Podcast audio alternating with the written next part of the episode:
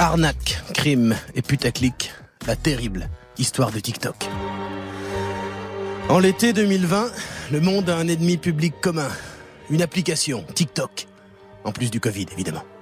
L'appli chinoise est bannie en Inde. Les États-Unis menacent de faire la même chose et partout TikTok est accusé d'espionner le monde pour l'État chinois, de rendre les jeunes totalement cons, d'être un terrain de chasse pour les pédocriminels et à peu près tous les problèmes de la planète. Et pourtant, à ce moment-là, en à peine 4 ans, TikTok est déjà dans un milliard de téléphones et fait plus de fric que Netflix et a deux fois plus d'employés que Facebook et Instagram. Alors comment TikTok est devenu l'ennemi public numéro un? C'est le premier épisode de la terrible histoire d'Internet. Chapitre 1 Les origines de TikTok. Nous allons en Chine. La Chine a son propre Internet. Sans YouTube, sans Twitter et sans Amazon, mais avec Weibo, WeChat et Alibaba. La plupart de ces sites ne sont utilisés qu'en Asie.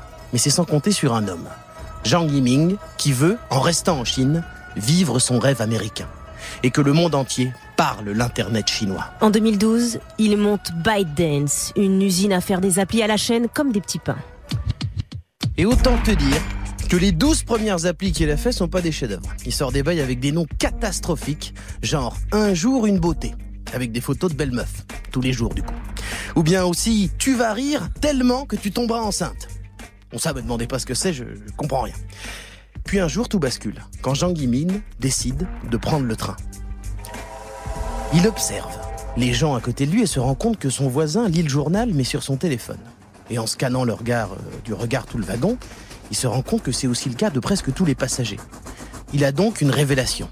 Plutôt que des photos de Nibar et des vannes de prout, il doit faire une appli d'information. Mais il ne se contente pas de faire un journal en ligne, il va plus loin que ça. Et c'est à ce moment-là qu'il développe son algorithme hyper performant. Exactement. Son appli s'appelle Toutiao. En anglais, Headlines ou en français, Gros titre. En gros, Toutiao regroupe des millions d'articles et l'appli analyse chaque swipe, chaque pause, chaque action que tu fais et te propose des articles de plus en plus ciblés sur tes goûts. Plus tu utilises l'appli, mieux elle te connaît. Elle finit même par savoir ce que tu veux avant que tu le saches toi-même. C'est archi addictif et en moyenne, les utilisateurs de Headlines passent 1h15 par jour sur l'appli. Tout le monde se met à le copier et Zhang Yiming comprend qu'il doit innover. Il a créé un algorithme aussi puissant que du crack et donc maintenant il décide de pivoter. De l'info, il passe au divertissement. En 2016 arrive... Non, non, non, pas encore, pas encore, mais presque. D'abord, ByteDance lance Douyin, la version chinoise de TikTok avec des spécificités culturelles. Déjà, il y a un onglet énergie positive dans lequel on retrouve des vidéos à la gloire du Parti communiste chinois. Mais pour le reste, c'est l'appli euh, TikTok qu'on connaît. Et pour imposer Douyin, ByteDance a un plan en cinq étapes. Étape 1. Simplification. Tu peux filmer, monter, faire des effets spéciaux, mettre de la musique en trois coups de pouce. Donc tu attires tous ceux qui n'osent pas créer par manque de technique. C'est comme un permis de conduire en deux heures avec une voiture qui n'a qu'un bouton à appuyer. Tu abaisses le niveau d'entrée. C'est ça. Je vois pas quoi c'est une bonne nouvelle, mais c'est ça. Étape 2, les challenges. Tu proposes des trucs hyper simples à faire, genre des danses que l'algorithme va pousser. Parce que l'étape 3, c'est la manipulation des vues. L'appli décide de faire péter des trucs spécifiques en donnant l'impression que tous ceux qui n'arrivent pas à faire de vues ailleurs arrivent à le faire et que c'est facile sur TikTok de faire des millions. Sauf que rapidement, tu te retrouves avec tout le monde qui fait la même chose et le contenu est pas terrible. Et c'est là que tu mets en place les étapes 4 et 5. Tu prends des créateurs d'autres plateformes, tu les arroses d'oseille, ils viennent proposer des contenus de meilleure qualité en ramenant avec eux les millions de followers qui les suivent ailleurs. Douyin va même jusqu'à chercher des gens beaux dans la rue à la sortie des cours et leur demande de venir faire des vidéos en leur donnant du cash et en leur promettant qu'ils deviendront célèbres du jour au lendemain. Et enfin, cinquième étape, Douyin a des équipes qui s'occupent des besoins de tout ce beau monde. Les beaux gosses et les belles gosses n'ont pas le temps de publier à cause des examens euh, à la fac? Les gens de Douyin font leur devoir à leur place. Et là encore, comme avec l'appli d'info, la boîte de Zhang Yiming est copiée, sauf que l'algorithme de ByteDance est trop fort. Plus tu l'utilises, mieux il te connaît, moins t'as envie de le lâcher. Zhang Yiming a trop d'argent et trop d'avance, il a trouvé le cheat code. Et en 2017, il lance la version internationale, TikTok. Toujours avec le même plan en cinq étapes. Mais cette fois-ci, pour s'attaquer aux mastodontes mondiaux, Facebook, Insta et YouTube, il ajoute une couche. Parce que pour se faire une place parmi la concurrence, une appli a plusieurs options. Tu rachètes tout le monde, comme Facebook, ou alors tu débauches les ingénieurs et les top employés de tes rivaux. Tu peux aussi attirer les créateurs des plateformes avec de gros chèques pour qu'ils viennent créer chez toi. Ou alors tu dépenses des milliards en pub que tu dépenses chez tes concurrents. En lançant TikTok dans le monde entier, Jean Guiming décide d'une stratégie de super conquérant. Il fait tout ça en même temps. Et c'est comme ça que TikTok, en à peine 3 ans, est téléchargé presque 3 milliards de fois. Alors, comment a-t-il fait exactement? Comment a-t-il réussi à être euh, le créateur de l'appli qui fait littéralement faire des cauchemars à tous les concurrents? Comment a-t-il réussi à se faire attaquer par les plus gros gouvernements des puissances mondiales? Tout ça grâce à une masterclass en marketing et un énorme coup de bol. En 2017, TikTok se lance. Fin 2018, ils sont à l'origine d'un des sons les plus connus du monde.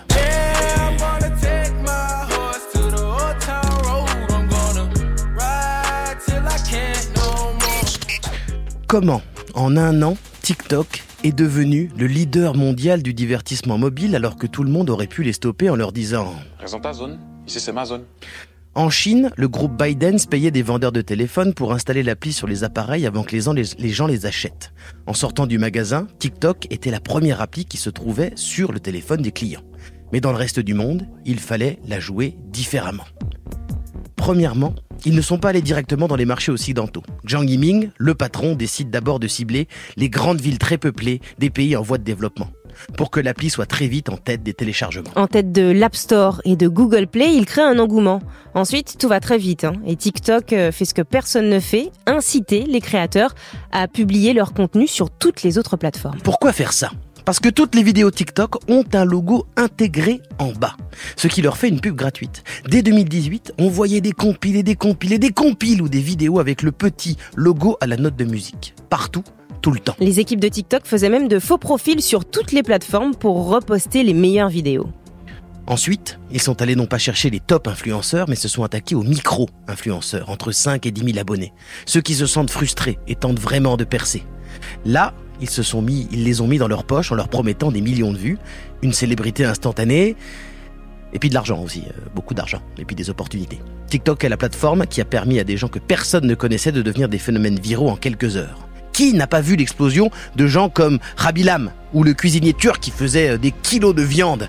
TikTok, dès le départ, s'est imposé comme le réseau qui met en avant des gens qu'on ne voyait pas souvent. Et puis l'appli chinoise de Zhang Yiming sort le chéquier et paie des campagnes de pub massives et attaque les plus gros créateurs. On dit même qu'à un moment donné, TikTok aurait mis jusqu'à 3 millions de dollars par jour dans des pubs et allait jusqu'à donner 1 million de dollars pour qu'une superstar publie une vidéo. Et comme l'argent appelle l'argent, les grandes fortunes, qui ont toujours peur de louper le nouveau Facebook, investissent massivement dans ce nouveau venu du divertissement.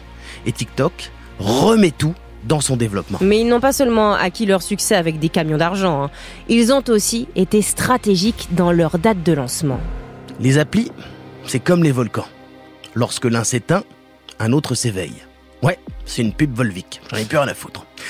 TikTok est lancé en 2017 au moment où deux autres réseaux pourtant hyper puissants sont en train de mourir. Vine, qui n'arrive pas à gagner d'argent et ne peut plus garder ses stars, et Musically, l'appli populaire aux États-Unis chez les collégiens et les enfants qui faisaient des clips vidéo dessus. TikTok laisse Vine mourir et rachète Musically. Avec l'appli, des millions de jeunes créateurs et d'utilisateurs qui vont se retrouver TikTokers automatiquement. Et en plus de ça, ils embauchent des ingénieurs et des employés chez tous leurs concurrents. Avec tous ces efforts, ça marche. Hein. Dès 2018, TikTok est l'appli qui fait le plus parler et qui fabrique les nouvelles stars des réseaux. Mais pas seulement les réseaux, les stars tout court. En plus de Lil Nas X, c'est Doja Cat qui ensuite est poussé par la plateforme. C'est la fête du slip Fin 2019, plus la peine de les payer ou de manipuler l'algorithme pour les créer. TikTok attire les stars. Le premier, c'est Arnold Schwarzenegger, qui se met à faire des petites vidéos comme ça, sans qu'on lui demande rien. Et ensuite, tout le monde en parle, tout le monde le suit. Il y a Logan Paul, Kim Kardashian, Drake, c'est fulgurant. Et puis arrive le coup de bol du siècle, qui est un drame pourtant. Le monde s'arrête. En mars 2020 et la planète entière entre en confinement. Et on n'a rien d'autre à foutre de la journée que de zoner sur Internet, entre deux réunions Zoom, ou quand on avait la flemme de faire une attestation pour marcher une heure, acheter 3 kilos de pâtes pour laver, pour laver son sac avec du gel hydroalcoolique. On se retrouvait sur TikTok à faire des challenges de Drake avec ses parents, faire des concours de lancer de PQ, ou à regarder des sets de cuisine à base de chips et de fromage. Et en 2020, on arrive à près d'un milliard de TikTokers, et c'est le début des problèmes. En juin 2020, TikTok se retrouve interdit en Inde, au Pakistan, puis Donald Trump menace de les bannir des États-Unis en les accusant d'espionnage. En Chine, l'État peut demander l'accès aux documents confidentiels de toutes les entreprises. Elles sont obligées de les transmettre, c'est la loi. TikTok est un réseau social chinois, donc ça pose question sur l'utilisation des données par un État. Et pas le plus démocratique, et réputé pour son espionnage industriel. TikTok n'est pas vu seulement comme des vidéos sympas, mais comme un instrument géopolitique au centre de la guerre économique entre les deux plus grosses puissances mondiales. Après, les Américains passent leur temps à espionner tout le monde, donc difficile de donner des leçons. Mais en plus de l'aspect politique, TikTok et son algorithme surpuissant proposent des options qui posent question. La version chinoise, par exemple, met un filtre qui éclaircit la peau pour correspondre aux standards de beauté. Et puis à la question de la censure. On sait que les créateurs jugés moins beaux, pas assez glamour, avec un handicap, se font par mois mettre à la cave par l'algorithme. TikTok ne le nie même pas. Ils disent que c'est pour éviter le cyberharcèlement.